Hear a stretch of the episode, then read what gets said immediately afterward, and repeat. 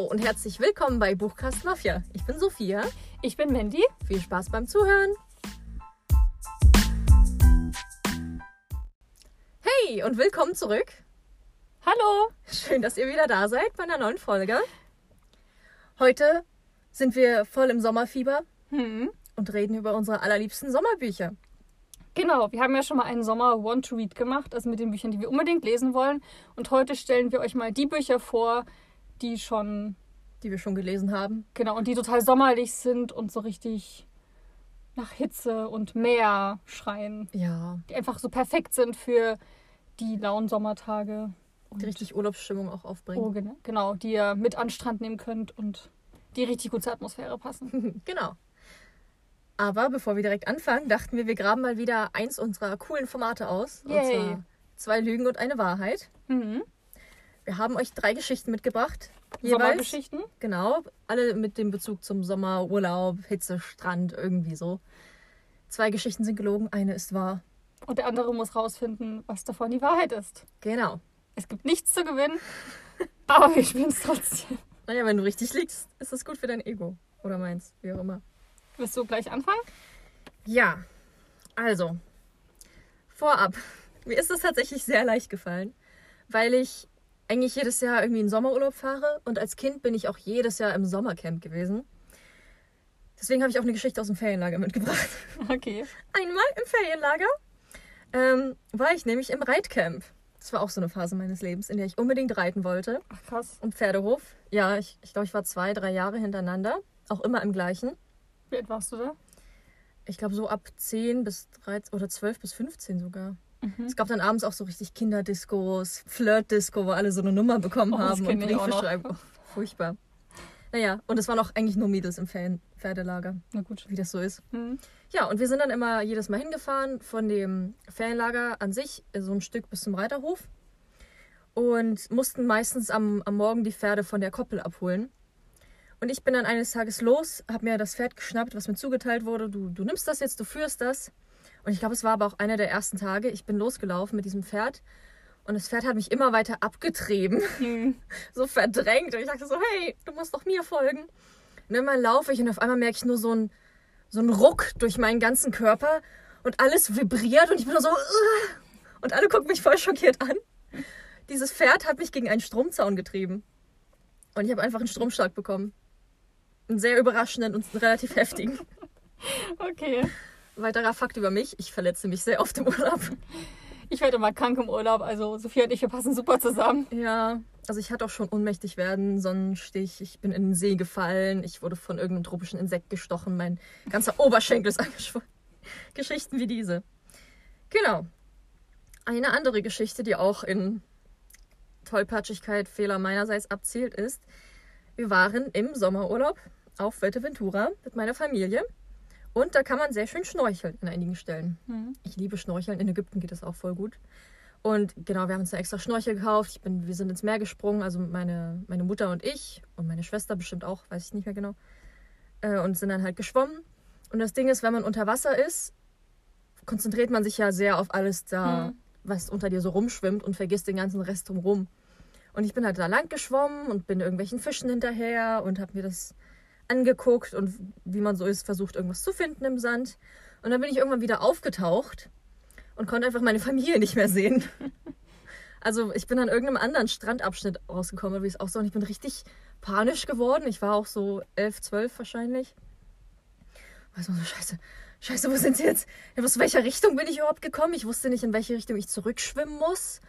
Und war dann so kurz am, oh Gott.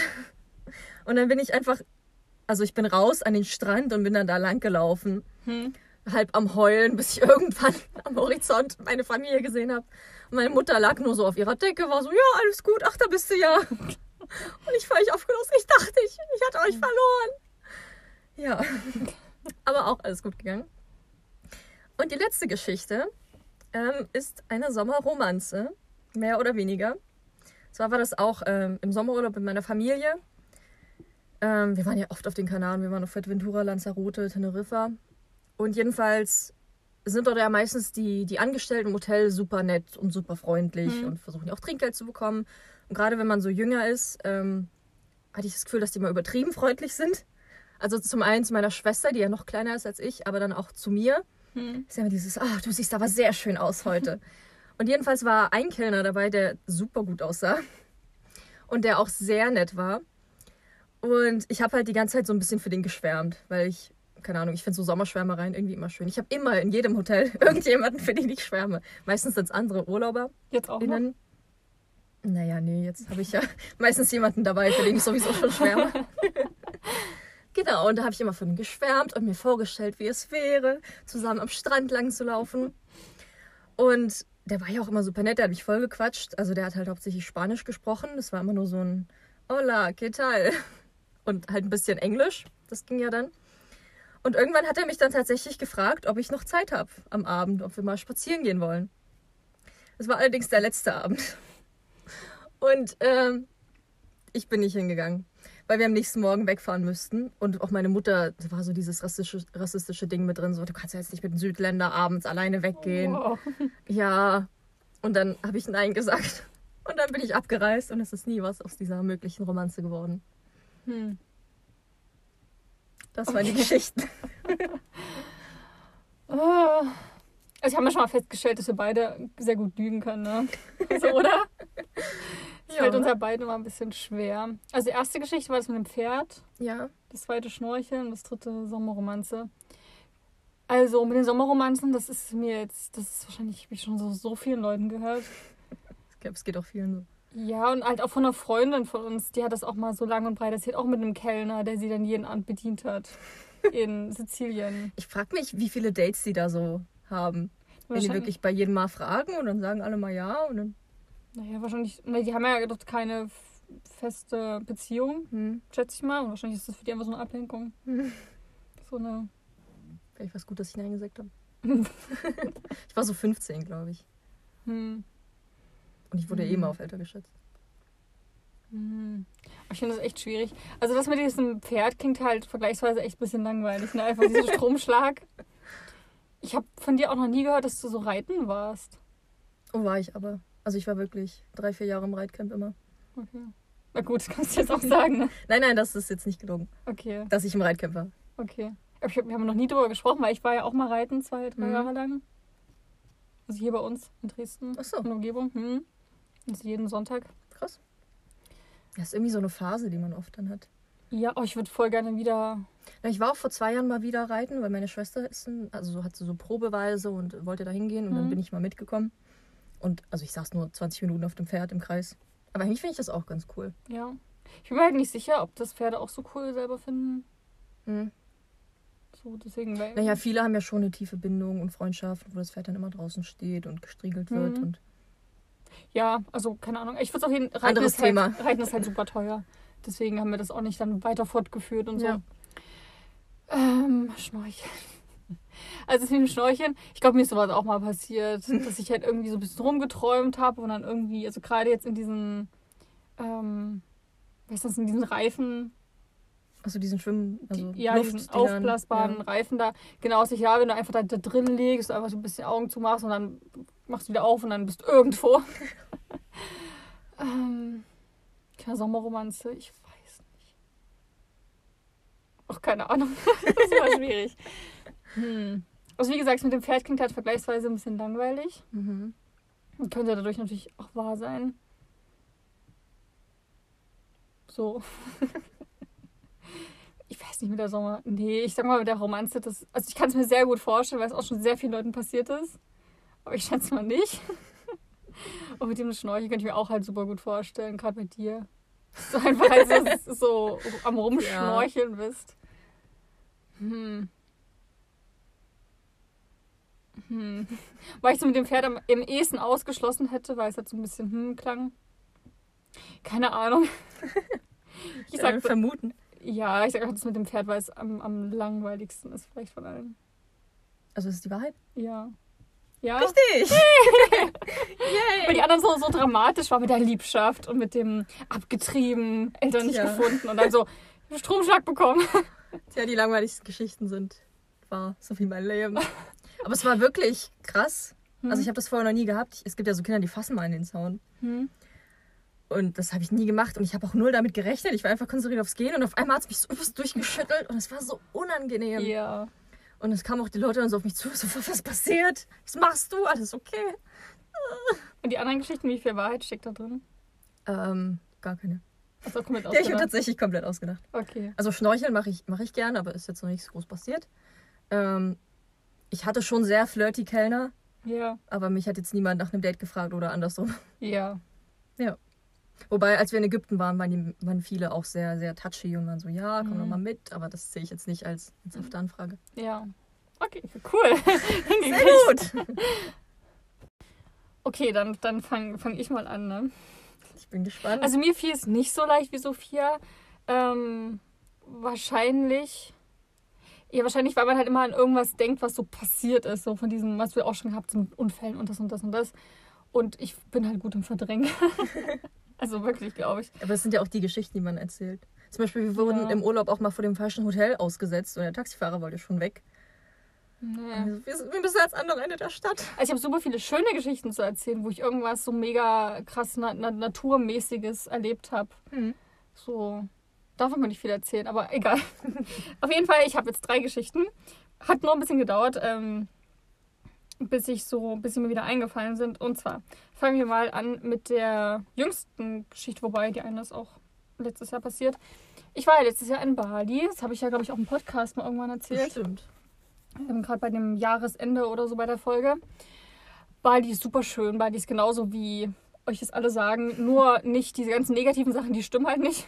Also die sind nicht mal so korrupt und wird ja ganz erzählt, dass die Polizisten so korrupt werden oder nein, sind sie überhaupt nicht. Ich glaube, die wissen schon, dass Tourismus sehr wichtig ist und dass sie davon leben. Naja, auf jeden Fall, Bali ist super toll. Und ähm, ich, auch jetzt, wenn ich an Bali denke, erinnere mich immer an die guten Sachen zurück. Aber mir ist halt eingefallen, es ist auch ein bisschen was Blödes passiert. Und zwar, wir waren einmal, wir hatten uns ein Moped ausgeliehen für die Zeit und sind halt immer rumgefahren, weil es halt die beste Art ist, sich fortzubewegen. Und waren einmal am Paradise Beach. Das ist genauso Klingt schön. Genau, und so war auch wunder wunderschön. Aber man darf sich nicht täuschen lassen, denn in Bali ist, sind, ist das Meer nicht zum Schwimmen gedacht. Also es ist halt wirklich mehr zum Surfen und so ein bisschen reingehen und sich abzukühlen. Aber jetzt, wenn du schwimmen willst, dann gehst du eher in den Pool. Aha. Oder halt mehr in so, eine, in so einen See, Lagune, Mhm. sowas beim Wasserfall. Aber nicht schwimmen. Und ähm, das wussten wir auch. Wird auch gesagt, du sollst nie tiefer reingehen, als bla bla bla. Und ähm, wir waren halt auch am Wasser, also mein Freund und ich zusammen. Zum Glück. Weil wir waren auch ein bisschen weiter hinten und das Wasser ging ungefähr so bis zur Brust und es war alles cool. Und es war auch sehr ruhig. Und auf einmal ist halt eine riesige Welle gekommen. Also die kommen manchmal so richtig aus dem Nichts so gefühlt und ist über mich drüber. Und ich war halt so völlig so im Wasser drin. Und ähm, das Problem ist nur, die haben ja dann richtige Zugkraft. Und dann konnte ich wieder, kaum war ich halt wieder oben und hatte wieder ein bisschen Luft, ist die nächste über mir zusammengebrochen. Und so ging das halt eine Weile und es hat jetzt richtig Strömung gegeben und ich bin dann halt, mich hat so richtig nach unten gedrückt.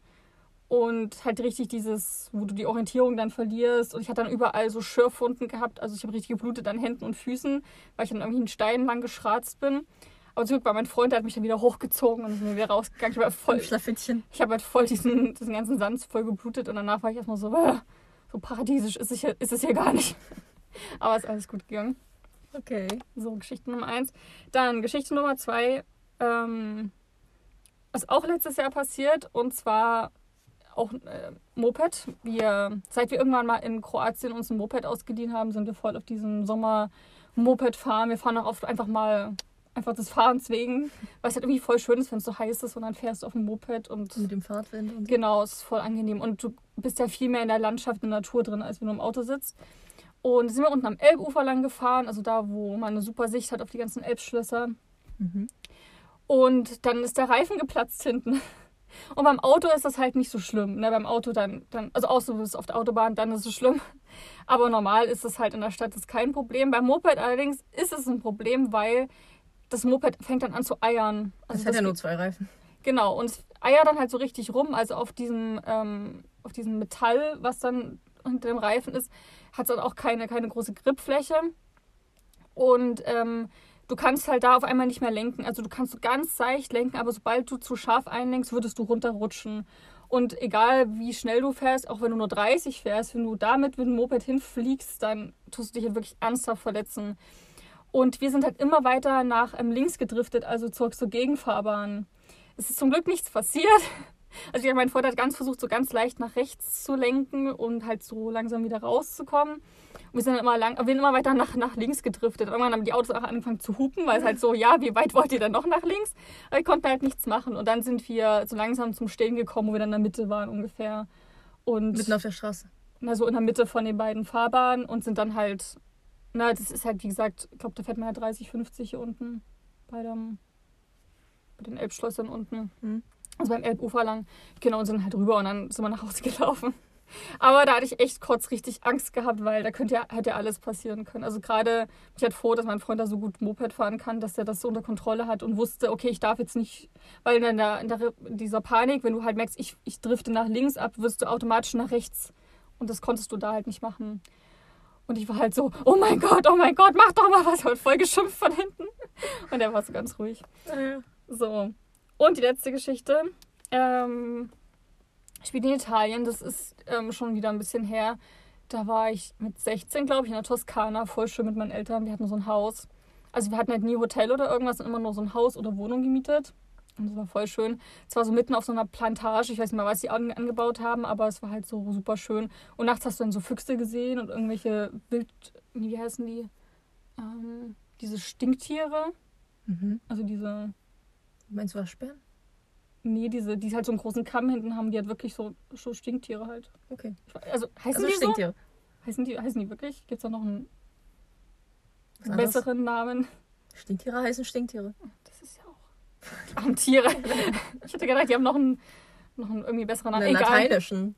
Ja, gut. Ähm, auf jeden Fall so wunderschönes Haus gehabt. Und ähm, da waren auch super viele Geckos und halt generell durch die Plantage auch super viele Insekten gewesen. Und ähm, ich wurde halt gestochen. Und ich habe ähm, eine leicht, also von so einer Wespe. Und ich habe so eine, also ich habe eine Insektenallergie, aber die ist nicht tödlich. Also bei mir schwillt dann nicht alles zu. Ich krieg halt nur Panik und ich merke dann richtig wie so ein Hö.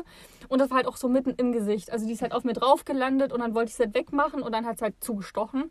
Toll, ich liebe Wespen. Und dann ist es halt so super angeschwollen. Und ähm, meine Eltern, also wie gesagt, mit, wo ich, ich konnte schon gut Englisch, aber noch nicht so gut. Und meine alt Eltern. warst du denn? War 16. Das habe ich ja am Anfang schon erzählt. Und meine Eltern wa- waren halt so, weil es halt immer, immer schlimmer wurde und bei mir schwillt das halt wirklich extrem an. Also dadurch kommt diese Allergie, also dann auch wirklich so eine Blutvergiftung. In die Richtung geht es halt immer, wenn ich halt keine, ich muss halt Tabletten dann einfach nehmen und dann ist auch wieder gut. Und das wusste ich aber damals halt noch nicht, dass das so schlimm ist. Ich wurde davor noch nie von irgendwas gebissen oder halt ähm, gestochen. Außer mal so, also Mückenstiche wären bei mir auch mal riesig, aber ich dachte halt, okay, ich halt, bin halt immer ein bisschen empfindlicher anscheinend. Und es ist halt immer weiter angeschwollen. Irgendwann war dann auch mein Auge so richtig zugedrückt. Ich sah ein bisschen aus wie, wie Harry im letzten Teil, wo er auch so richtig aufgedunsenes Gesicht hat. Und meine Eltern waren dann halt so, nee, wir fahren jetzt nach Hause. Also bei Toskana, die Grenze ist ja, ja noch nicht ganz. Du fährst auch ein paar Stunden, aber bist auch schnell wieder dann ähm, in Bayern und so. Und die waren so, nee, wir fahren da jetzt nach Hause, so, du, wir, wir wissen nicht, was das ist. Und ich war dann immer so, nein, und ich liebe das hier. Und es war der erste Urlaub, wo wir auch mal drei Wochen am Stück irgendwo waren. So hatten wir immer nur eine Woche oder zwei Wochen Sommerurlaub. Und es war das erste Mal so drei Wochen in Italien, voll cool. Und da ich so, nein. Und, und dann meinte ich mir so, ja, aber ich kann doch, also ich habe Italienisch gelernt in der Schule seit der fünften Klasse.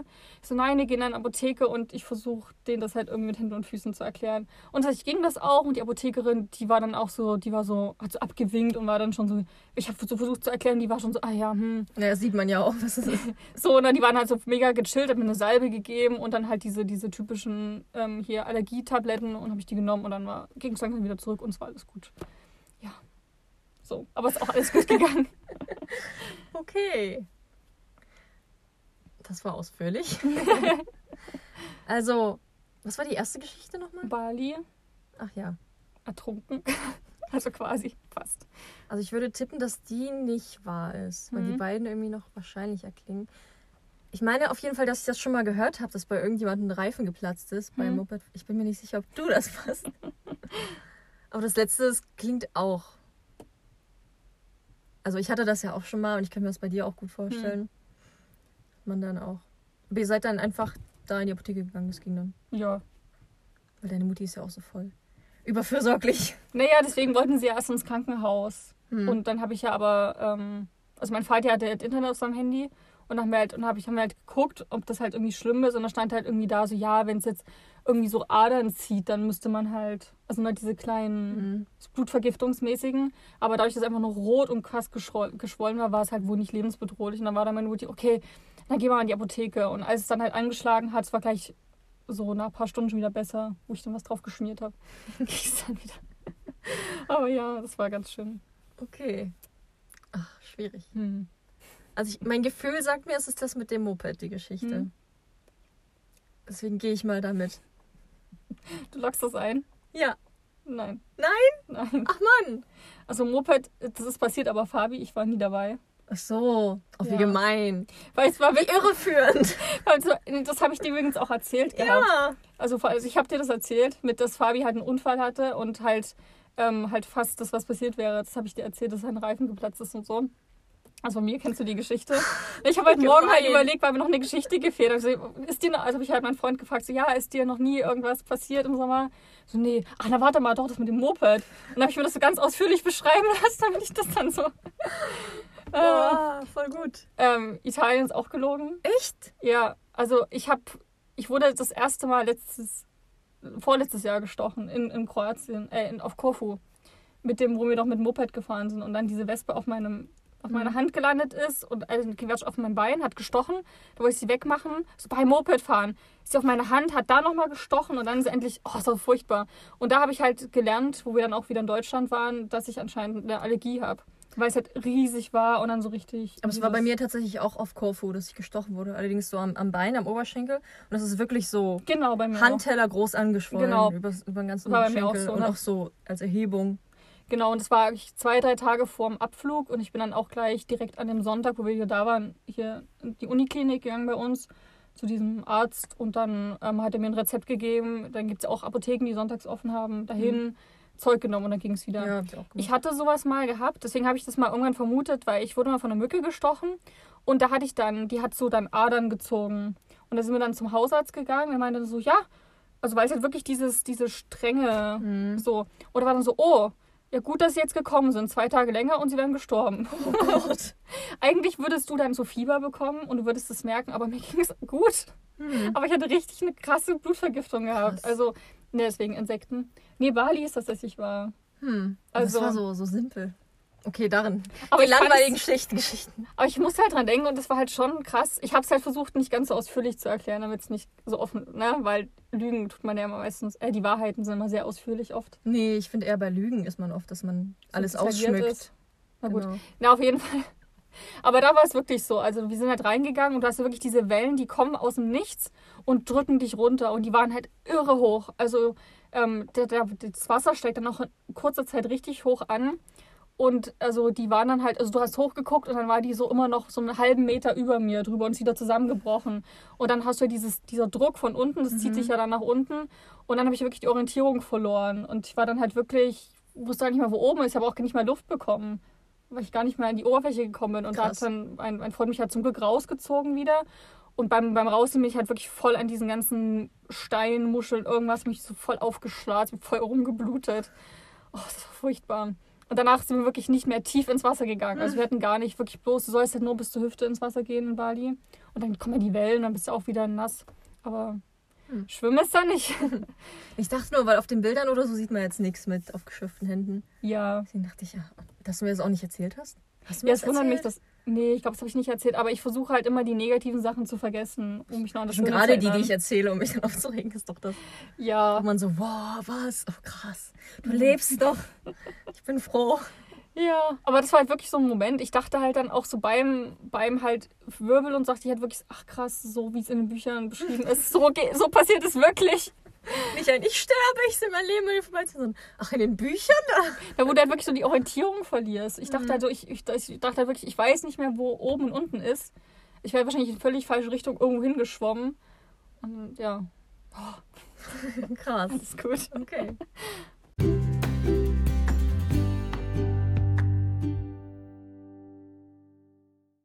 Das war aufregend. Jetzt kennt ihr ein paar Einblicke in unsere Urlaubsvergangenheit, ne? Ja, das finde ich auch schön zu diesem Sommer, zu der Sommerfolge. Das war schon auch alles dramatisch, ne? Bei mir mit dem, Mhm. mit dem Stromschlag, sich äh, alleine irgendwo wegdingsen und dann die unerwiderte Liebe und bei dir Insektenstich, fast ertrunken, Reifen geplatzt, fast gestorben. Ja, voll gut. Bisschen Drama hier. Ja. Kommen wir jetzt mal zu unseren Top 10 Sommerbüchern. Also jeder von uns hat fünf. Ja. Der Bücher, die wir gelesen haben. Hast du die Bücher auch alle tatsächlich im Sommer gelesen? Mm, nein. Also ich gu gucke meine Liste durch. Nein, nein. ja. Pff, weiß ich nicht mehr. Ja. Na, nicht, also eine Mischung. Mhm. Zwei davon habe ich dieses Jahr erst gelesen und so im Februar vielleicht. Februar, März. Aber ich habe jetzt halt versucht, Bücher rauszufinden, rauszusuchen, die halt so richtig Hitze, Sommer, Strand, Ja. Meer, so, die halt so gut passen. Ich finde es halt immer cool, wenn man es dann auch wirklich schafft, diese Bücher dann im Sommer aufzugreifen oder die mit in den Urlaub zu nehmen. Ja. Dann wirken die nochmal viel mehr. Also man ist dann sowieso schon da drin durch ja. die Hitze und die Umstände und dann spürt man das Buch noch viel mehr. Wie ist es denn bei dir? Ähm, ja, bei mir ist auch so Hälfte, Hälfte. Hm. Aber die davon, die ich auch im Sommer gelesen habe, haben sich auch sehr eingeprägt dadurch. Und wenn ich jetzt zum Beispiel an das Buch denke oder nochmal durchblättere, spüre ich das total wieder. Die Ja, das habe ich auch. Diese ganzen, so, dieser Strand und alles. genau. Ähm, ich würde vielleicht mal anfangen. Mhm. Und zwar, ich greife jetzt mal irgendeins raus. Ich fange an mit Isola von Isabel Abedi. Das Buch habe hab ich mal irgendwann erwähnt, schon mal im Podcast, ich weiß nicht mehr zu was.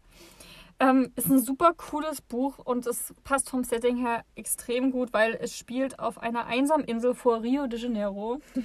ist so richtig eine Dschungelinsel ist das. Und ähm, es geht um zwölf Jugendliche, die drei Wochen allein eben auf dieser Insel verbringen sollen. Diese Insel hat überall Kameras, also ein bisschen Big Brother-mäßig. Überall ähm, sind Kameras installiert und sie sind Darsteller eines Films, ähm, bei dem sie quasi die Handlung bestimmen. Also es wird sozusagen so ein bisschen der Aufhänger, so ein ähm, Mörderspiel inszeniert. Also am Anfang müssen dann die Jugendlichen so Zettel ziehen.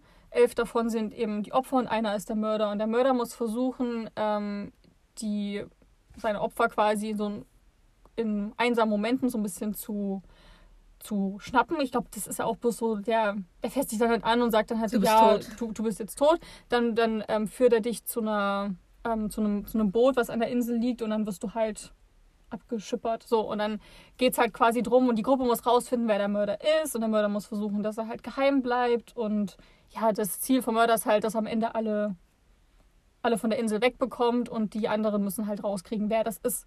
So an sich ein cooles Prinzip und es klingt auch ganz spannend und vielversprechend, als, das, als der erste Tote auftaucht. Also anscheinend ähm, ist einer auf der Insel, der ein falsches Spiel treibt.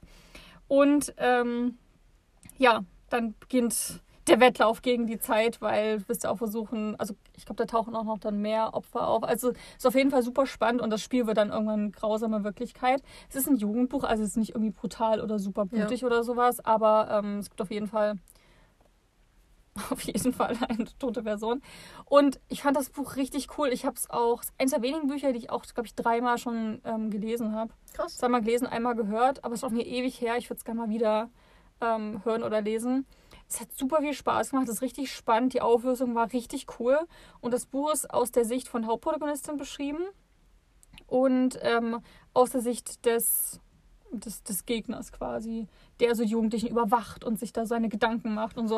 Und es ist super spannend, weil man weiß halt nicht, wer das, wer das ist von denen und wer da jetzt ein falsches Spiel treibt. Und das ist super cool gewesen und auch wie gesagt die ganze Atmosphäre da mit dieser Insel und gerade wie die da alle hinkommen, erstmal dieses ja Filmprojekt und dann ist es super heiß und die haben da so voll auch dieses große Haus und also schon dieses paradiesische. Ich weiß noch, dass alle so richtig Charaktere waren. Es gab eine, Ja. die war so die Tussi und so ein Typ, der war einfach der witzige, coole Genau. und so. Also halt voll dieses coole Reality. Highschool-Drama Ja. auf einer Insel. Und die Hauptprotagonistin hat halt auch noch eine coole, weil die hat halt eine Vergangenheit, also die wurde halt adoptiert und irgendwie die, die Geschehnisse rütteln halt bei ihr so ganz viele Erinnerungen wach. Und dann tut sie halt das gleichzeitig auch noch mit verarbeiten. Und es war eine richtig coole Geschichte, die halt auch Tiefgang hatte und auch super spannend war. Und wie wie gesagt, das ganze Setting ist halt total sommerlich. Mhm. Ich habe das auch als Jugendliche gelesen, Mhm. weil ich glaube, eine Freundin hat das mit der Klasse gelesen. Oder hast du das nicht auch mit der Klasse gelesen? Ich habe es als Buch mal vorgestellt Ah, in ja. der Klasse. Eine Freundin hat das richtig mit der ganzen Ach, Schulklasse cool. gelesen, was ich auch super finde und meinte, das ist so cool, das musst du lesen. Mhm. Und ich finde auch, dass das Feeling da total rüberkommt. Ja. Einfach dieses Abgeschiedene auf einer Insel, Ja. aber auch dieses heiß und schönes. Und eigentlich haben die alle nur Bock auf Sommerurlaub und Mhm. Dann geht alles schief. Ja, also voll gut. Ja. Dann stelle ich doch auch gleich ein Buch vor, was mehr oder weniger größtenteils auf einer einsamen Insel spielt. Mhm. Es geht um Circe von Ah, ja. Madeleine Miller. Ich habe über das Buch ja schon mal gesprochen, weil das so ein wunder wunderschönes Cover hat. Und äh, Circe ist ja diese Gestalt aus der griechischen Mythologie. Also sie ist vor allem bekannt als die Frau, die Odysseus auf seiner Heldenreise, also der er auf seiner auf ihrer Insel begegnet und die seine Crewmannschaft in Schweine verwandelt. also es ist eine Zauberin, die ist die Tochter äh, des mächtigen Sonnengottes aber ist eben irgendwie ein bisschen anders als ihre Geschwister. Ihre Stimme ist mehr menschlich, sie ist auch nicht so schön wie die meisten unsterblichen Gottheiten. Ja, hat einen schwierigen Charakter für alle und fühlt sich tatsächlich auch mehr den Menschen verbunden, fühlt mit ihnen mit, ähm, verliebt sich auch in einen Menschen. Und sie wird allerdings wegen dieser Eigenschaften und vielen weiteren verstoßen von ihrer Familie und auf eine einsame Insel verbannt. Im Mittelmeer, in Griechenland logischerweise wo sie dann Pflanzen studiert, mit Tieren spricht und sich mit ihnen anfreundet und eben auch die Zauberei erlernt Hm. und ja, viele spannende Begegnungen macht.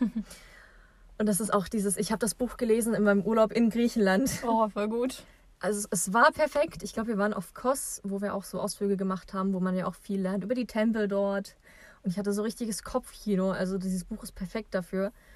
Weil gerade so diese Griechenland-Stimmung, also es spielt ja in der Antike, aber ja, keine Ahnung, dieses einfache Leben. Es gibt Fischervolk, aber auch dieses göttliche Element und auch viele Sagen aus der Mythologie werden einbezogen. Das Meer spielt eine große Rolle.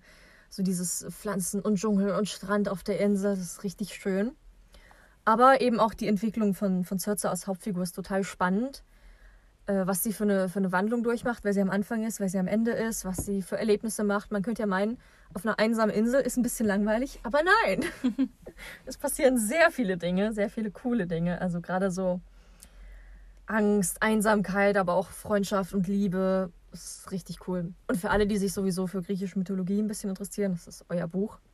Und falls ihr einen Sommerurlaub im Mittelmeer plant, ist es auch euer Buch. Oder falls ihr das dieses Jahr vorhattet und leider nicht könnt, könnt ihr euch Ja. trotzdem dahin Ja. hinträumen. Genau. Voll gut. Dann mache ich mal auch weiter mit so einem richtigen, ich meine, der Titel und das Cover, Leute. Und zwar Meeresflüstern von Patricia Schröder. Das ist halt, also auf dem Foto bei Instagram ähm, wird man das sehen. Ähm, sieht man das, glaube ich, wie ich das so ein bisschen mehr frontal in die Kamera halte. Ähm, ihr könnt euch das nochmal googeln. Leider gibt es das Buch nicht mehr so zu kaufen, also noch gebraucht. Hm. Aber dadurch ist es billiger. Also ich glaube, ihr kriegt das schon für 1, 2 Euro Krass. bei Medium-Office oder Rebuy, auch gebunden. Ja, voll gut. Ähm, und es ist halt draußen, so hast du halt dieses, die, so eine Frauengesicht und halt überall hat sie so Sand und das ist so ein bisschen erhaben. Ist voll, voll, Glitzer, Sand und. Muscheln. es ist halt das, das Sommerbuch optisch. Und die Geschichte ist auch ganz cool. Ich habe es dieses Jahr, glaube ich, gelesen oder Ende letzten Jahres. Und zwar ähm, geht es um die 17-jährige Elodie ähm, aus Lübeck, deren Vati verstorben ist. Und um da so ein bisschen Abstand ähm, zu gewinnen, ähm, fährt sie zu ihrer Großtante nach, ähm, nach Guernsey. Das sind ja diese Kanalinseln ähm, Großbritanniens. Und eigentlich hasst sie das Meer. Sie hat eigentlich so eine Abneigung gegen, gegen so Schwimmen und Baden. Irgendwie findet sie die Vorstellung, dass da halt so ein weiter Ozean ist und dass du da, wenn du einmal da, da gefangen bist, dass du nicht wieder rauskommst, findet sie total erschreckend. Aber trotzdem denkt sie so, okay, ich brauche Abstand hier. Ich, ich fahre zu meiner Großtante. Und als sie dort ankommt, ist an sich ganz cool, auch wie das beschrieben wird, ist halt perfekt in diesem Buch. Man fühlt sich richtig auf diese Sommerinsel und es ist total warm und die fährt immer mit dem Fahrrad lang an der Küste. Es ist halt so super atmosphärisch. Aber als sie dort ankommt, kurze Zeit später, wird auf der Nachbarinsel ein Mädchentod aufgefunden. Und es ist die erste von ähm, vielen Toten, die, die, die langsam so auftauchen. Und ähm, Elodie schiebt dann so ein bisschen sich selber die Schuld in die Schuhe. Sie denkt, okay, liegt das an mir? Weil vorher war doch alles okay und jetzt bin ich da und irgendwie ist es total merkwürdig. Und ähm, dann begegnet sie einem jungen Mann, der aus dem Wasser zu kommen scheint. Also es ist Fantasy. Und ähm, der so einen ganzen, der so einen richtigen Sog auf sie ausübt und den sie total faszinierend findet und ähm, wie gesagt, dem sie immer mal wieder begegnet, aber auch nur, wenn sie allein ist. Und ähm, ja, dann beginnt sie so ein bisschen rum zu forschen, ähm, was mit diesen ähm, Mädchen passiert ist und wer dieser Junge überhaupt ist und ähm, was, was so dahinter steckt und ob der Ozean, welche Geheimnisse er verbirgt. Und es ist eine Trilogie. Ich habe bis jetzt nur den ersten gelesen. Mhm. Mhm. Ich habe das auch vor so vielen Jahren gelesen, ich habe alles vergessen. Aber ich weiß noch, sie hatte doch zwei Freunde und der eine hatte Tourette. Ja. Das, das fand ich irgendwie spannend, dass es mal, also Ja, so jemand in einem ja. Buch auch mal erwähnt wird und halt Mhm. So ein bisschen das öffnet. War voll der, voll der liebe Kerl. Mhm. Genau, und ich dachte nur, ich will jetzt, dass ich auch mal wieder, jetzt wäre doch im Sommer perfekt, um mal wieder Teil 2 zu lesen. Ist auf jeden Fall, ich habe ich hab dem Buch dreieinhalb Sterne gegeben. Ist halt so ein super locker, leichtes Buch für zwischendurch. Es ist jetzt, hat jetzt nicht so viel Tiefgang, aber es wirkt auch so, als ob der erste Band so der Auftakt wäre zu den, Mhm.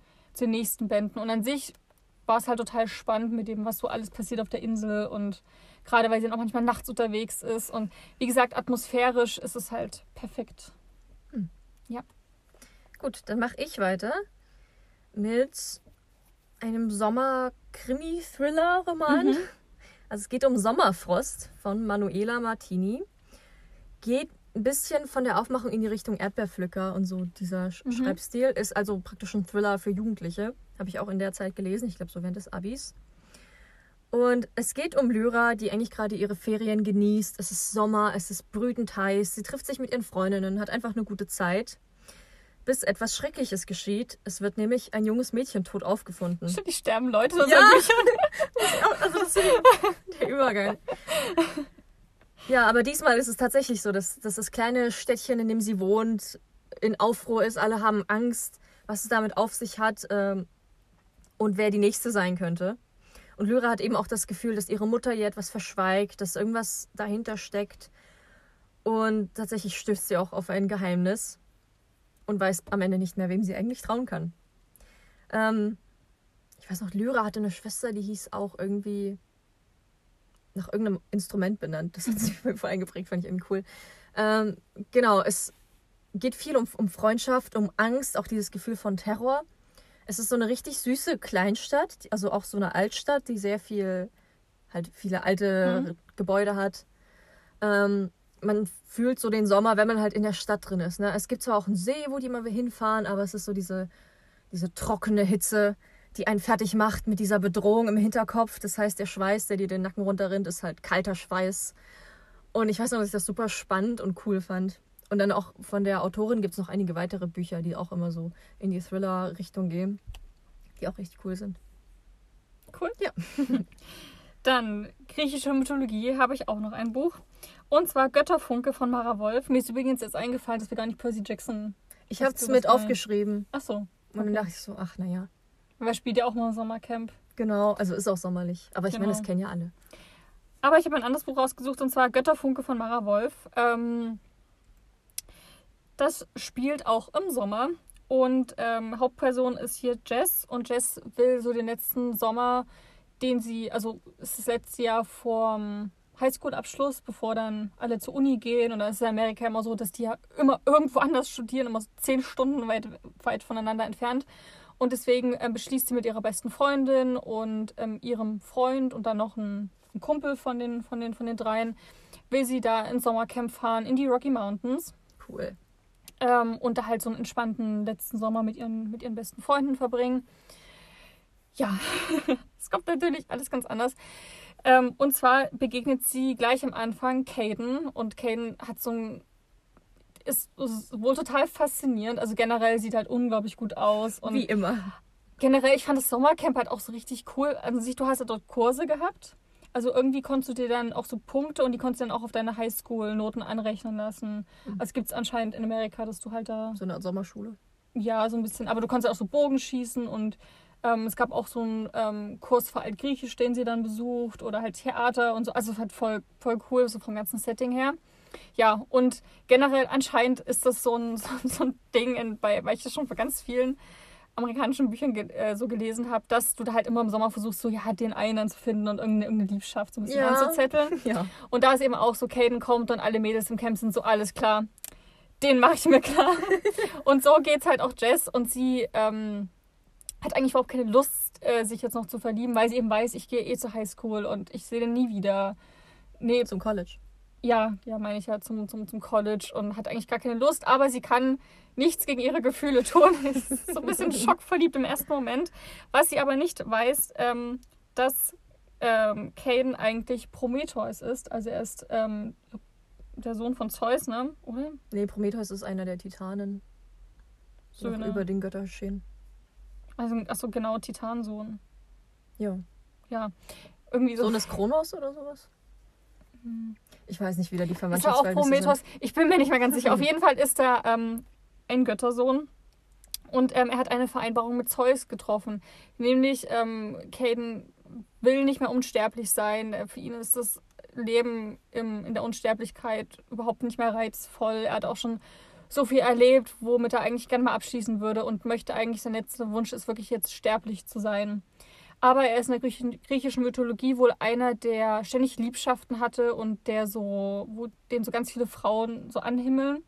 Und deswegen hat, ähm, gibt Zeus ihm, glaube ich, aller zehn Jahre oder gibt es auf jeden Fall so einen, so einen zeitlichen Ablauf, gibt er ihm die Chance, auf die Erde zu gehen und ähm, er muss ein Mädchen finden, was ihm widerstehen kann.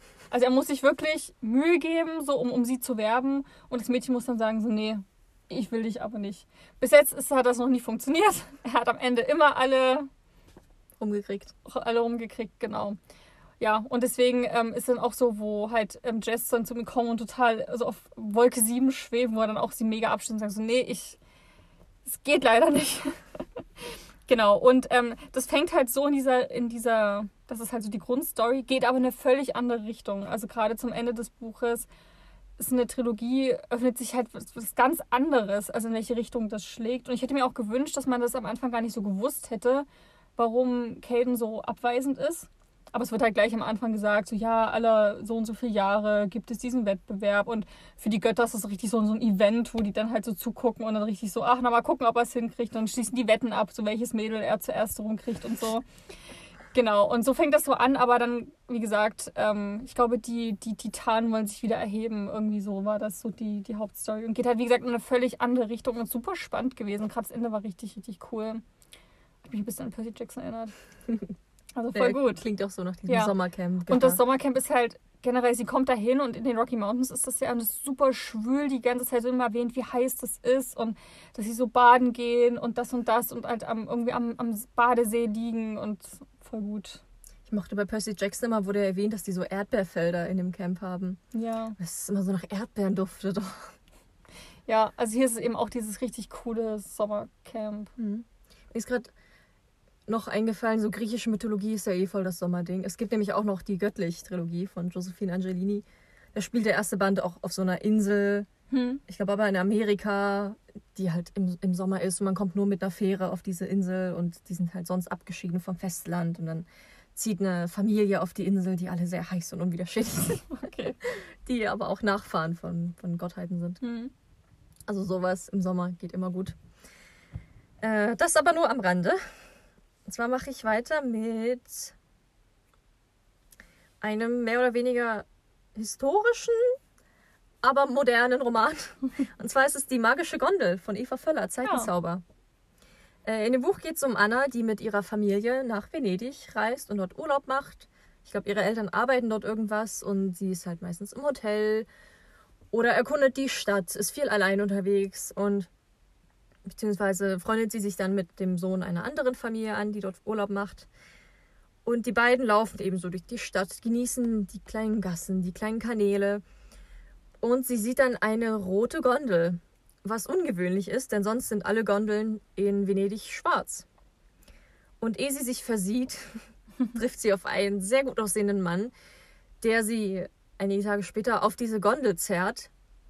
Und bevor sie weiß, was ihr geschieht, ehe sie sich versieht, wundervolle Formulierungen, findet sie sich auf einmal wieder in Venedig, allerdings 600 Jahre in der Vergangenheit. Also ich glaube im 14. Jahrhundert spielt das. Hm. Genau, sie wacht auf und um sie rum tragen Menschen alte Kleidung. Es gibt weder Strom noch fließend Wasser, abgesehen von den Kanälen. Und ja, sie versucht eben herauszufinden, was passiert ist, wie sie, wie sie wieder zurückkommt, was sie eigentlich in dieser Zeit soll und wie zur Hölle sie da jetzt klarkommen soll. Und es ist eine sehr süße Zeitreisegeschichte. in der es viel auch um Verschwörungen geht und Dinge aufdecken. Aber ja, ich finde, man spürt Venedig irgendwie ganz cool. Man kriegt Ja. auch ein gutes Gefühl für die Zeit. Gerade auch, wie, so, wie die Leute leben, wie sie ihr Geld verdienen, wie die Toilettensituation ist. Das ist teilweise echt witzig erzählt. Und ich finde Venedig und Italien auch eh so ein super tolles Setting. Ja, auf jeden Fall für den Sommer. Genau, und es ist was total Leichtes zwischendrin. Hat auch natürlich eine Liebesgeschichte dabei. Und ich glaube, ich habe dem Buch auch so drei, drei Sterne gegeben, weil es halt sehr locker flockig ist. Es ist nichts Tiefgründiges, aber man ist wirklich gut unterhalten. Es ist witzig, es ist sehr jugendlich und frisch. Und man bekommt sowas von Lust auf einen Venedig-Urlaub. Ich finde es ja auch ähm, im Sommer eigentlich ganz gut, wenn man vielleicht nicht so die. Also ich würde zum Beispiel jetzt im Sommer, wenn ich jetzt am Strand wäre, vielleicht das nicht reicht, der sieben Höfe lesen, weil Mhm. es dafür zu intensiv ist, weil ich will ja schon noch meine Umgebung so ein bisschen mitbekommen und das halt genießen, wo ich bin und einfach gut unterhalten werden. Und da ist vielleicht manchmal auch ganz gut, wenn man jetzt nicht die krassen Fantasy-Sagen mit hat, sondern einfach mal was Entspanntes für Ja. zwischendurch. Genau. Ja, Venedig ist einfach ein super Setting. Beim zweiten Teil, der spielt dann auch in Paris und der dritte in London. Also an sich ist es eigentlich so Urlaub pur, also Ja. vom ganzen Setting her. Also der zweite ist mein Liebster, so in Paris. Ich fand, das hätte ich nicht gedacht, weil ich bin halt mehr Venedig und London-Fan. Aber das war so cool und was sie da doch erleben, war, war, war mega witzig. Ja, voll gut. Ähm, dann hab, fang, mach ich mal weiter. Ja. Du bist ja durch. Oh, ich habe jetzt den, die Autorin nicht aufgeschrieben. Okay, dann mache ich erst ein anderes Buch. Und zwar ähm, habe ich auch schon häufiger mal erwähnt, ähm, ein Buch Die Wahrheit über den Fall Harry Colbert von Joël Decker. Für mich auch ein super Sommerbuch, habe ich auch im Sommer gelesen. Ähm, da geht es um den Schriftsteller Marcus Goldman, der hat so seinen ersten Roman geschrieben und der ist direkt durch die Decke gegangen in Amerika. Er ist jetzt Millionär, er hat alles. So, Amerika liegt ihm zu Füßen und eigentlich hat er es so ein bisschen geschafft. Aber damals hat er einen Vertrag unterschrieben bei seiner ähm, Agentur, der eben sagt, oder bei seinem Verlag, ähm, ja, du musst noch ein zweites, zweites Buch sch- äh, schreiben, sonst hast du eine richtig, richtig hohe Vertragsstrafe und dann bist du nicht mehr der toll angesehene Autor. Und er will ja auch wieder na, so im, im Medienfokus stehen. Er findet das schon, schon ein bisschen gut. Genau. Und hat überhaupt keine Idee für irgendein Buch. Ihm fällt nichts ein. Und deswegen denkt er sich, okay, ich muss hier irgendwie raus aus New York. Ähm, ich fahre zu meinem alten Freund ähm, Harry Quebert ähm, zu einem, ich glaube, der wohnt in so einem richtigen Küstenstädtchen. Ich weiß nicht, Ja. wie das heißt. Cold Grove. Weiß ich auch nicht mehr. Hm. Fällt mir jetzt nicht mehr ein. Auf jeden Fall wohnt er halt direkt so an der, an der Küste, am Meer in Amerika. So ein richtig kleines, kleines Städtchen, wo jeder jeden kennt. Super schön. Und das Haus von Harry ist auch direkt am Meer dran. Super schön. Und genau, zu ihm fährt er hin. Das ist so ein ehemaliger Professor gewesen an der Uni und auch der Mentor. Der hat ihm ganz viel geholfen, so ein Buch zu schreiben. Man hat auch in dem Buch bei jedem Kapitel vorne immer so einen Auszug drin von alten Gesprächen von den beiden, wo es halt so ums Schreiben geht. So, also wo halt Marcus immer irgendwelche Sachen fragt und dann Harry mit so richtig guten Antworten um die Ecke kommt, so was, was das Bücherschreiben so zu tun hat und auf was man achten sollte. Und super schöne Sachen. So eigentlich jedes, jedes dieser Kapitel ist ein Zitat für sich, was man sich auch fotografieren könnte. Super, super schön. Ja. Und dort angekommen, ähm, reden die beiden miteinander und als, als Harry mal irgendwie einkaufen ist, stöbert Marcus halt in seinen Unterlagen so ein bisschen rum und, und guckt sich halt so alte Zeitungsartikel an und findet eine Schatulle, wo alte Briefe drin sind von ähm, Harry und auch Bilder. Und er findet heraus, dass Harry, als er 30 Jahre alt war und eben der Küstenstädtchen gewohnt hat, ähm, mit der 14-jährigen Nola Callaghan ähm, so ein bisschen was am Laufen hatte. Eine Affäre hatte. Ja, also die beiden äh, waren halt verliebt ineinander. Und ähm, Nola ist dann auch mit 14 Jahren verschwunden und keiner weiß, was mit ihr passiert ist. Ja, und kurze Zeit darauf später ähm, findet man in Harrys Garten eine Leiche, nämlich die von Nola, die ihm damals verschwunden ist. Dum, dum, dum. genau, Harry wird äh, sofort ins ähm, in Untersuchungshaft gesteckt und Marcus sagt also, nee, das kann nicht sein. Also schon, weil er sie wirklich aufrichtig geliebt hat und, und hätte die nicht umgebracht. Und er, er zweifelt halt keine, keine Sekunde an der Unschuld seines Freundes und versucht da jetzt eben so auf eigene Faust zu ermitteln, was damals passiert sein könnte. Und das Buch ist, wie gesagt, von, also Marcus Hauptperson, halt in seiner, seiner Sicht. Er befragt da eben die ganzen Leute, versucht eben rauszufinden, was damals vorgefallen ist. Es wird aber auch gleichzeitig in der Vergangenheit so erzählt. Also es wechselt sich immer so ein bisschen ab. Und man begleitet in der Vergangenheit die Personen, die eben damals schon gelebt haben und was, was die so, was die so erlebt haben und gemacht haben. Und begleitet die so ein bisschen in ihrem Leben. Und es sind so ganz viele Sachen dabei und, und Storylines, wo man denkt, so, ah ja, cool, interessant, aber hat das was mit der Hauptgeschichte zu tun? Und am Ende laufen so alle Fäden zusammen und es ist so super spannend. Und jedes kleinste Detail, wo man am Anfang gesagt hätte, hm, okay, ist das jetzt so wichtig, ergibt dann halt so voll Sinn. Und es ist voll gut. Also, und auch die ganze Atmosphäre, weil es halt direkt im Sommer spielt. Und auch die Liebesgeschichte von, von Harry und, und, und Nola spielte halt im Sommer. Ein super cooles Buch. Und ich jetzt auch schon. Gibt es auch eine Serie davon, die auch ganz, ganz großartig ist. Die wollten wir auch mal zusammen gucken. Ja. Ja, also große Empfehlung und super gut von der Atmosphäre her. Der nächste Roman ist einer, über den wir schon eine ganze Folge gemacht haben. Ah ja, oh, ich Ähm, weiß, dass das kommt. Und zwar auch einer der Sommerromane. Es geht um Dry von Neil und Jared Schusterman. Ähm, es ist ein Thriller, würde ich sagen, der in den USA spielt, zu unserer Zeit, in Kalifornien, glaube ich. Und das Land, das Bundesland, der Bundesstaat, ist schon seit einer langen Zeit geplagt durch eine Dürre. Also den Menschen wurde verboten, ihre Rasen zu bewässern. Die Swimmingpools durften nicht mehr aufgefüllt werden. Und eines Tages öffnet die Hauptperson ihren Wasserhahn und es kommt einfach kein Wasser raus. Hm. Weder in der Küche, noch im Bad, noch sonst irgendwo. Und es geht nicht nur ihr so, sondern auch den Nachbarn und den in einem anderen Stadtviertel und eigentlich allen in diesem kompletten Bundesstaat ja, sitzen auf dem Trockenen, denn es gibt kein Wasser mehr, weil die Dürre so stark ist und ja, das Bundesland den, den Stausee abgeschnitten hat sozusagen. Mhm. Das heißt, es beginnt so eine Zeit von, von Panik und von gegenseitigem ja, Beäugen und Beängstigen. Die Leute brauchen natürlich Wasser, um zu überleben. Es ist das Grundmittel des Lebens. Und ja, es stellt sich einfach die Frage, wie verhalten sich die Leute, wenn die um den nächsten Tropfen Wasser kämpfen müssen? Ähm, wenn sie sich gegenseitig das Eis aus den, aus den Einkaufswagen klauen. Wie stehst du dann noch zu deinen Nachbarn? Und es geht hier vor allem um eine Gruppe Jugendlicher, also vor allem, ich habe leider ihren Namen vergessen.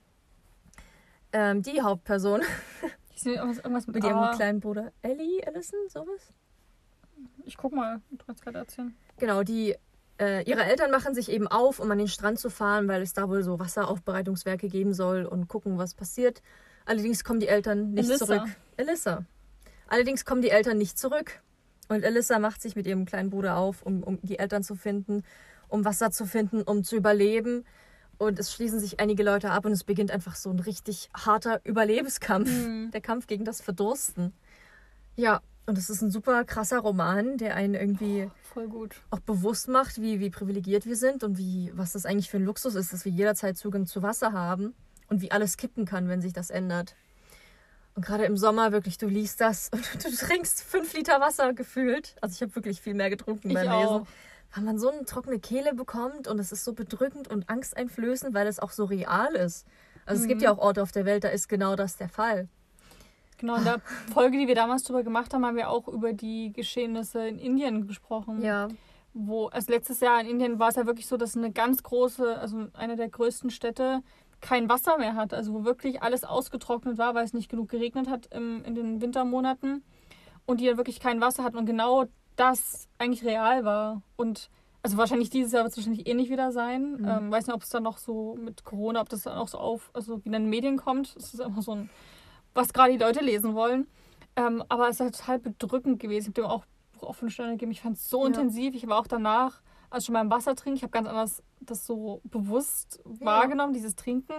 Und ich habe auch gleichzeitig so voll beim, beim, beim Duschen so voll darauf geachtet, der Wasser zu sparen. Ich sollte man eigentlich immer machen, aber das Buch hat einen so richtig wach gerüttelt. Ja. Spielt auch im Juni und das war einfach wie so ein Kinofilm, den man.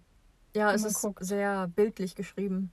Und ich fand es auch, es war eine richtig überzeugende, ähm, ein richtig überzeugender Untergang von der Gesellschaft. Also wie die Menschlichkeit immer weiter verloren geht, aber nicht in diesem so, jetzt sind alle irgendwie Zombies. Zombies und rücksichtslos, sondern halt wirklich super glaubhaft, so die, die einzelnen Schritte. Es war Ja. unglaublich spannend, auch die Jugendlichen, was die da so erleben. Voll gut. Super gut. Ich habe das Buch auch so vielen Leuten empfohlen. Als ich es Hm. gelesen habe, habe ich allen davon erzählt, weil es einen so beschäftigt. Ja, also es ist für mich auch so das Sommerbuch, Ja. was ich jetzt auch jedem empfehlen Ja. würde. Vielleicht lese ich auch, auch noch mal jetzt im Ja, Sommer. ist voll gut. Gut. Okay, jetzt habe ich mal was locker leichtes zwischendurch. Und zwar Royal, ein Königreich aus Glas von Valentina Fast. Fast. Ich weiß es nicht. ähm, das ist so ein bisschen, hat so Selection-Vibes, also für alle, die ähm, die Selection mochten. Das spielt im Königreich Viterra, das durch eine Glaskuppel von der Rest der Außenwelt so abgeschotten ist. Ähm, also es spielt auch weit in der Zukunft und es gab eben Atomkriege, die Welt ist verstrahlt. Aber es gab damals wohl schon so ein Projekt, ähm, was, ich glaube, es spielt in Russland oder sowas, gab es halt quasi wie so eine, wo so eine Stadt gebaut wurde und so, und so mit Glas abgeschottet wurde, geguckt wurde, okay, wäre das eine Option.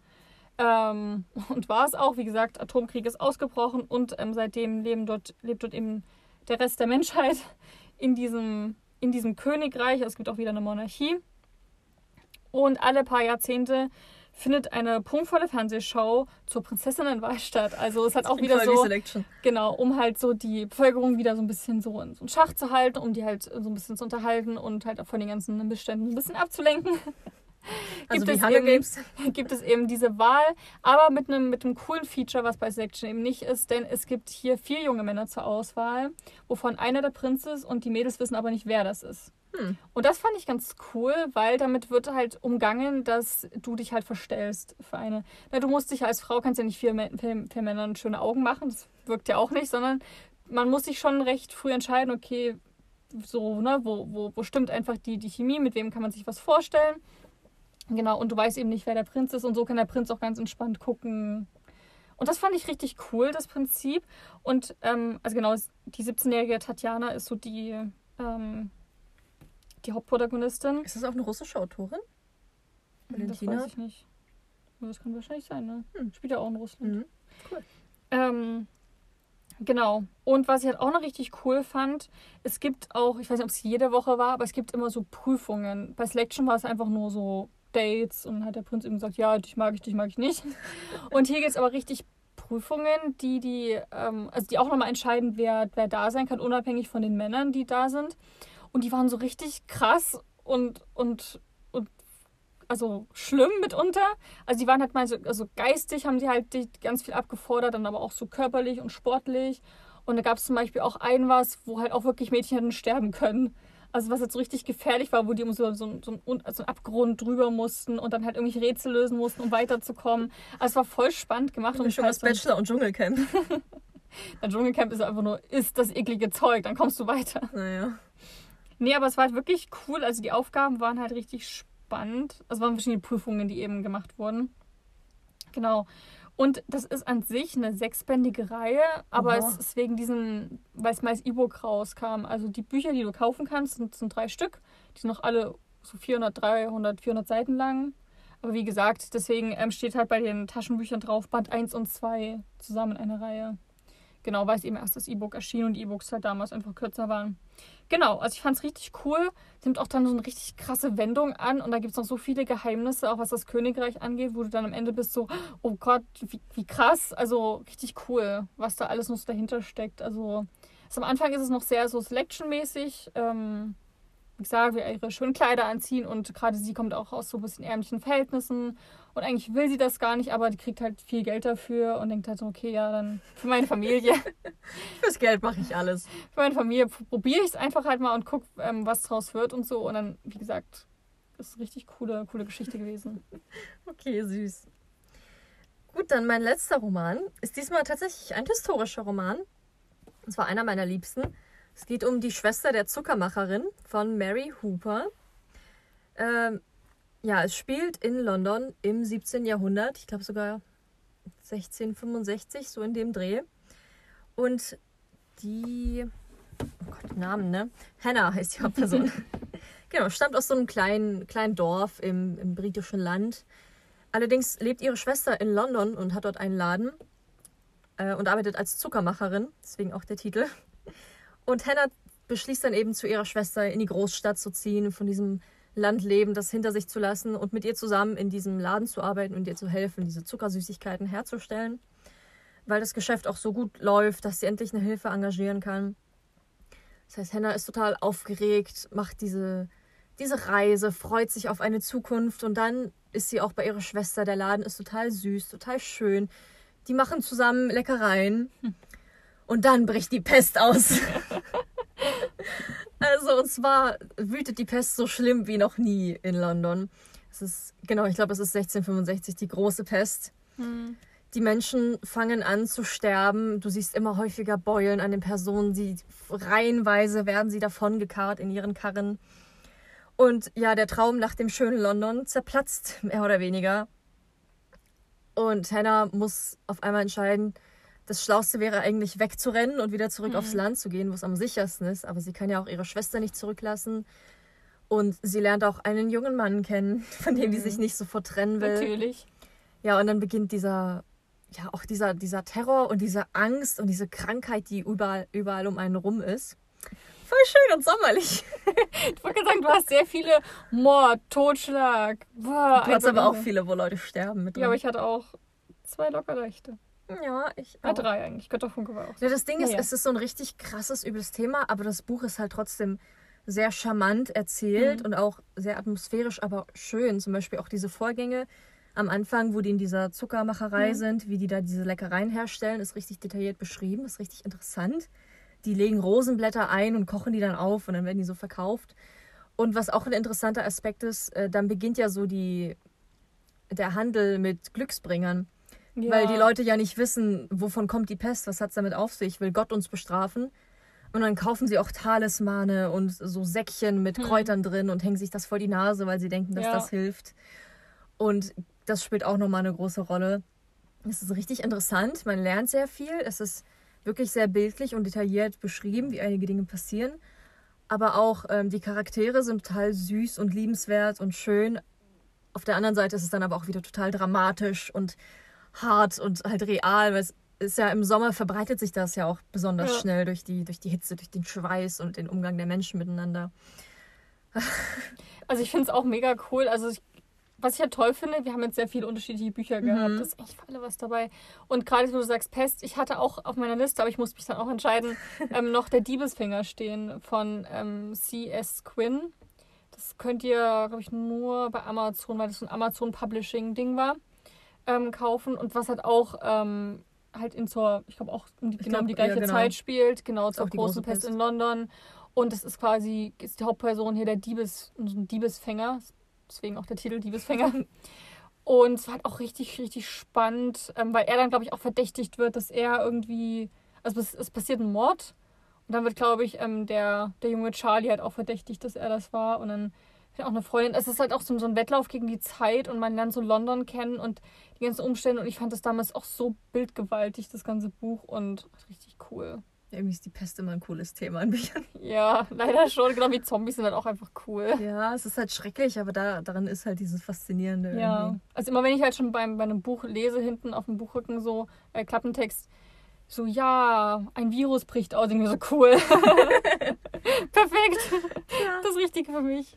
Ja, und äh, es ist eine Dilogie. Also es gibt noch einen zweiten Band, den ich bis jetzt nicht gelesen habe, aber unbedingt machen will. Ja, kannst du ja mitnehmen dann. Hm. Ich nehme heute drei, vier Bücher von dir mit. Naja, Drei Minimum, mit dem wären es dann vier. ja, ich weiß Das nicht, ist meine Bibliothek. ob ihr es auf Instagram gesehen habt, aber da haben wir ein Video ähm, geshared, wo Sophia, also bei mir steht da alles voller Umzugskisten. Ja, vor dem Bücherregal. Überall. Also im Arbeitszimmer ist es halt am schlimmsten, aber mittlerweile geht es auch so bis in den Flur und ins Wohnzimmer rein. Und jetzt ist das immer so, wenn wir Fotos machen sollen, okay, Sophia, du müsstest mal da unten in der Ecke das dritte Buch. Und ich lehne mich dann so halb über die ganzen Kisten, versinke dazwischen, habe Angst, irgendwas kaputt zu machen. Ach, es ist ein Kampf. Ja, aber irgendwie ganz, ganz witzig. Mal gucken, ob wir beim Umzug vielleicht ein paar, ein paar Stories machen können. Mhm.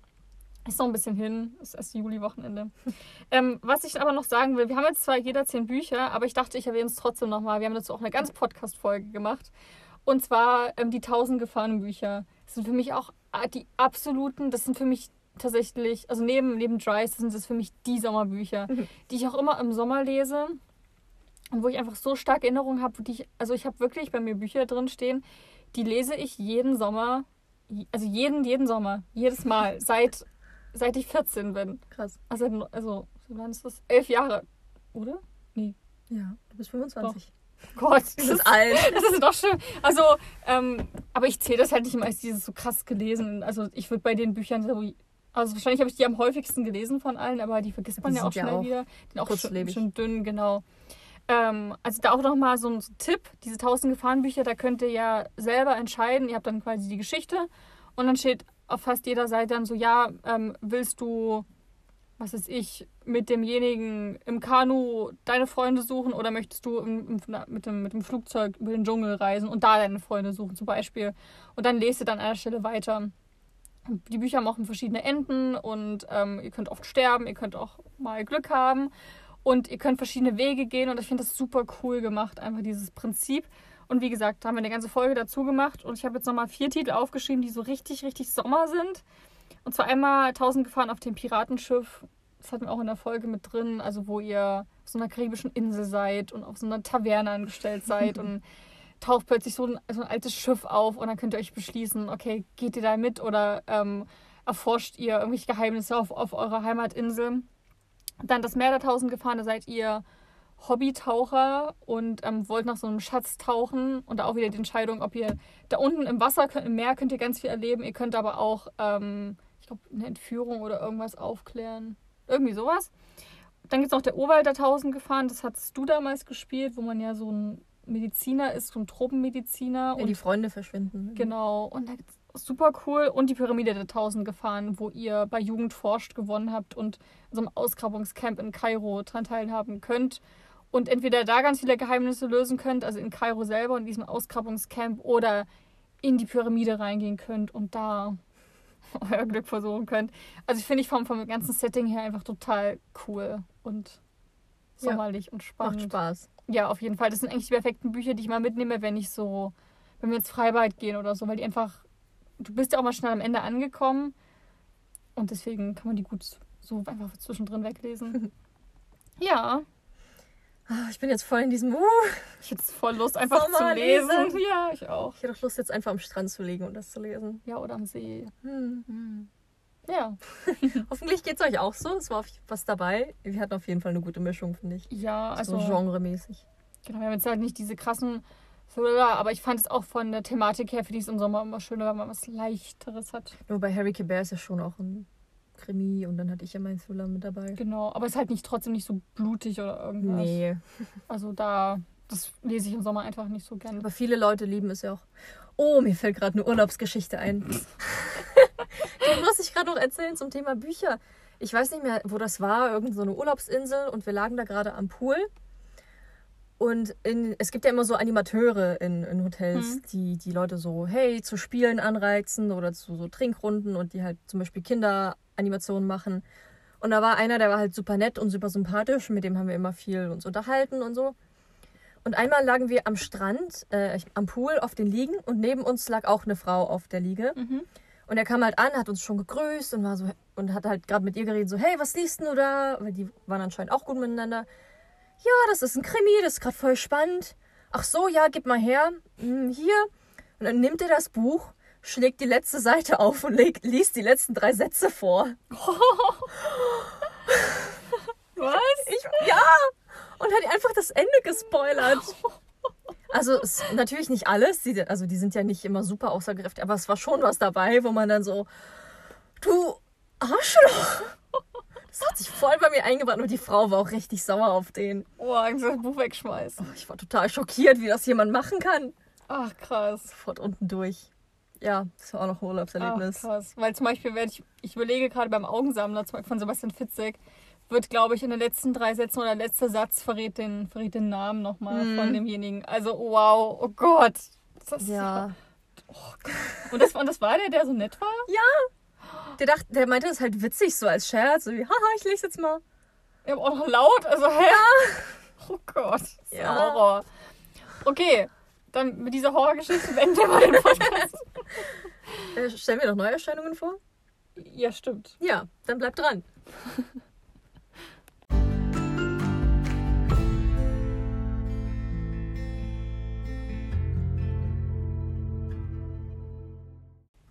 Bevor wir es komplett vergessen, stellen wir euch noch unsere Neuerscheinungen für diese Folge vor.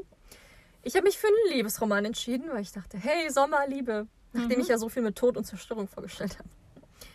Es geht um Richer Than Sin von Megan March. erscheint am 29.06. im Lux Verlag als Paperback und kostet 12,90 Euro, steht hier. Und es ist so ein bisschen Romeo und Julia in zeitgenössisch. Also, ich lese vor. Ein Riskoff und eine Gable dürfen nicht zusammen sein. Das ist ein ungeschriebenes Gesetz. Doch Lincoln, Riskoff und Whitney Gable können sich ihrer Leidenschaft nicht entziehen. Einst verbrachten sie eine unvergessliche Nacht miteinander und hofften, dass sie der Last ihres Erbes vielleicht doch entkommen könnten, bis das Schicksal ihre Wege trennte. Doch als sie sich Jahre später wiedersehen, wissen beide, dass das mit ihnen noch nicht vorbei ist. Denn das mit ihnen wird nie vorbei sein. genau, und das ist der, der erste Band einer Trilogie. Und ich finde, Richer Than Sin klingt schon so. Sind das reiche Familien? Ist einer von denen reich? Was sind das für krasse Mafia-Dinger? Mhm. Das Cover ist so ein typisches Dings. Aber Mhm. sieht ganz süß aus mit dem Gold und Weiß. Wann kommt es raus? Am 29.06. Okay. Dann mache ich gleich mal weiter. Mhm. Und zwar, ich habe ein Buch Provinzialischer Stolz, ein Fall für Pierre Durand von Sophie Bonnet. Das ist schon eine Weile erschienen, am 18.05.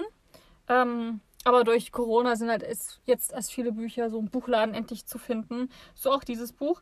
Ähm, das ist eine richtige Reihe, also die Pierre Durand Krimis. Das ist jetzt Band 7, aber an sich sind die alle abgeschlossen. Also die Fälle in sich.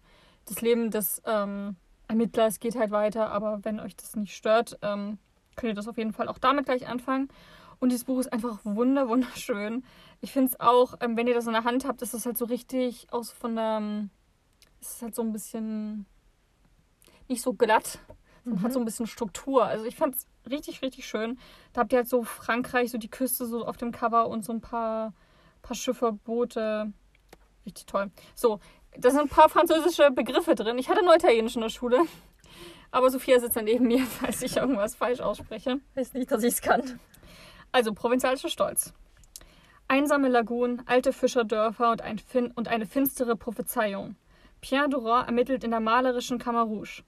Die Angst geht um in der Camarrouge. Während Pierre Durand in einem Hausboot durch, die, durch das Rhone-Delta fährt, um über seine berufliche Zukunft nachzudenken, verbreitet sich ein Kettenbrief mit einer Weissagung, die den Tod dreier Sünder ankündigt.